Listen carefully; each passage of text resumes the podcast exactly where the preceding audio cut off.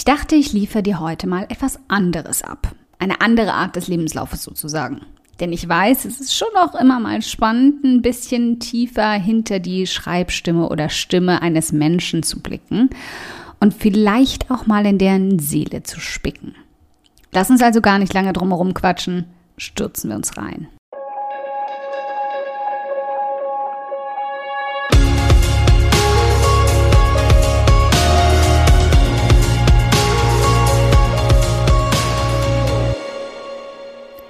Hi, ich bin Karina, Gründerin von Pink Kompass um 180 Grad und der Feminine Jazz und teile hier im um 180 Grad Audioblog alles mit dir, was in meiner Selbstständigkeit funktioniert und was nicht. Wir knacken meine Strategien rund um Marketing und Mindset, denn Erfolg beginnt in deinem Kopf. Folge 154. Die 23 Emotionen meines Erfolgs. Eine kurze Lebensgeschichte. Unschuldig habe ich am 21. Oktober zu Beginn der 80er das Licht der Welt erblickt. Schreiend und eine Woche zu spät. Die Introvertierte in mir wollte schon damals keine Menschen treffen. Frustriert war ich zum ersten Mal, als mir jemand gesagt hat, ich könnte nicht in der jungen Gruppe beim Fußball mitspielen. Schon als Achtjährige mit harzbeklebten Hosen vom Bäume klettern und Wälder durchstrummern, hat es für mich absolut keinen Sinn gemacht, etwas als Mädchen nicht zu können oder zu dürfen. Arrogant behauptete ich mit naiven 20 Jahren beim Bewerbungsgespräch für die Ausbildung zur Kinderkrankenschwester, dass ich sowieso irgendwann Medizin studieren will. Nee, selbsterklärend, dass ich den Ausbildungsplatz nicht bekommen habe, oder? Ich möchte mich hier in aller Form bei Frau Fuchs für diesen Satz entschuldigen. Vernebelt fühlt sich der Übergang nach der Ausbildung in die erste Festanstellung an. Unbefristet auf der Kinderkrebsstation. Wird schon irgendwie schief gehen, ne? Fremdbestimmt. Trifft das Gefühl am ehesten, wenn du feststellst, dir ist dein Leben passiert. Ausbildung, Job, Beziehung. Was kommt denn dann als nächstes? Ehe, Kinder, Rente? Und warum fühlt sich diese Vorstellung so leer an? Verwirrt musste ich mit Mitte 20 feststellen, dass ich keinen Schimmer hatte, was ich eigentlich in meinem Leben wirklich will oder davon erwartete. Hashtag Quarterlife Crisis. Hashtag Generation Y. Also lass uns doch mal Käsekästchen des Lebens spielen und wild ins Medizinstudium und wieder zurückspringen. Klingt nach einer super Idee, oder? Nicht. Verzweifelt war ich, als ich danach irgendwann morgens im Bett lag und nicht mehr genau wusste, warum ich aufstehen sollte. Was stimmt nicht mit einer, die alles hat, was sie braucht und trotzdem unglücklich ist? Spoiler, mit ihr stimmt alles.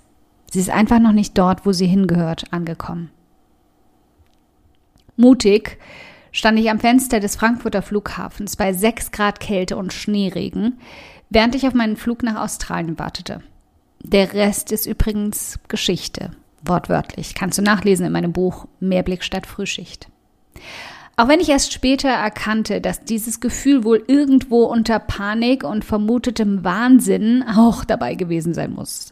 Glücklich war ich zum ersten Mal wirklich durch und durch auf einer Klippe stehend an der Küste von Queensland in Australien, nachdem ich alles aufgegeben hatte, was angeblich so wertvoll ist. Besitz, Jobsicherheit, Sesshaftigkeit. Und es eingetauscht habe gegen Selbstbestimmung, Entscheidungsfreiheit und Timtams verpflichtet zurückzukommen, fühlte ich mich nach den 14 Monaten durch Australien und Südostasien reisend.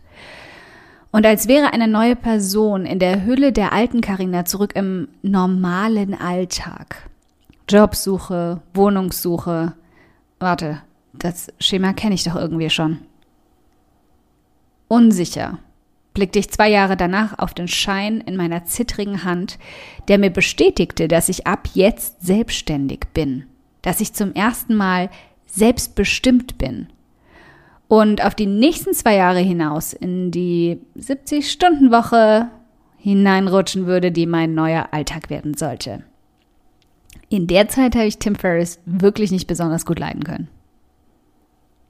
Hoffnungsvoll stieg ich nun trotzdem am 29. September 2013 in den ersten Flieger in mein neues Leben.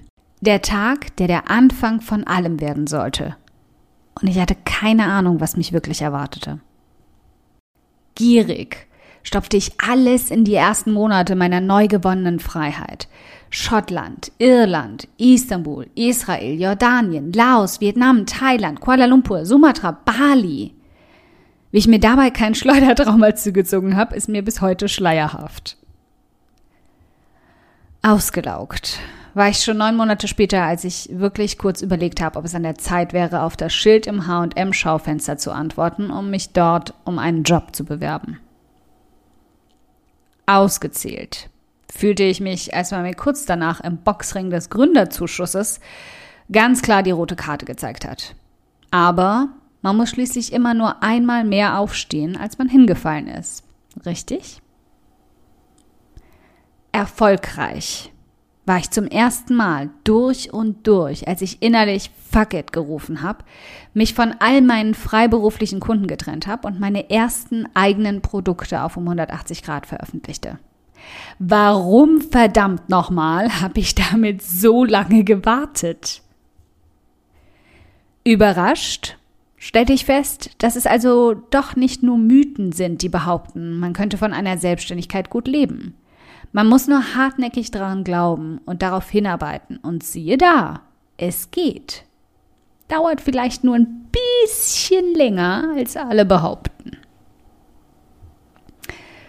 Zweifelnd stellte ich mir danach dann die Frage, ob ich nicht doch zu vielem Nein sagte, wozu ich vielleicht Ja sagen könnte.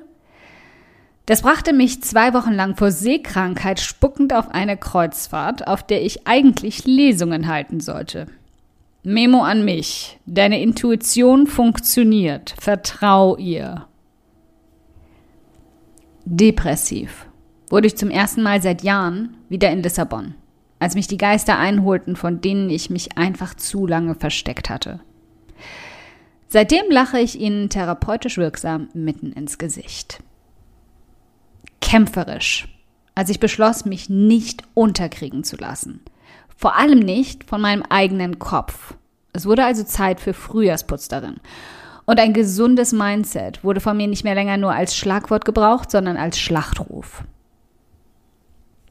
Wertvoll begann ich mich endlich zu fühlen, als ich mir klarmachte, dass mein Wert nichts mit Leistung, Lob und Likes zu tun hat, aber alles mit mir. Zufrieden ist die Steigerung von glücklich. Und das bin ich jetzt dauerhaft. Glücklich sind Momente, die dazwischen aufploppen, wie Sterne am bewölkten Nachthimmel im Sommer, wie die vergessene Schokoladentafel im Kühlschrank. Und vollkommene innere Zufriedenheit ist wie ein dauerhafter Zustand von Lichterketten und Schokobrunnen. Angekommen. Im Heute, im Jetzt, bei mir. Voll und ganz. Okay, wenn du dir jetzt denkst, meine Güte, Karina, für diesen Audioblog möchte ich dich gern abknutschen. Der ist ja einfach augenöffnend. Dann spar dir einfach das Abknutschen, Sicherheitsabstand und so, und schenk mir stattdessen lieber eine iTunes-Rezension. Darüber freue ich mich so sehr wie über 35 Grad und Sonne. Aber eine Handvoll Sterne von dir zaubern mir dann sogar ein fettes Strahlen auf mein Gesicht statt Krähenfüße von zu viel Sonne. Wie du das machst? Ganz einfach. Ein oder zwei Sätze helfen schon dabei, dass ich noch mehr Frauen erreiche und auch ihre Gedankenknoten zum Platzen bringen kann. Klick dazu auf Bewertungen und Rezensionen, danach auf eine Rezension schreiben und lass mich wissen, wie du meinen Audioblog findest. Ganz lieben Dank im Voraus.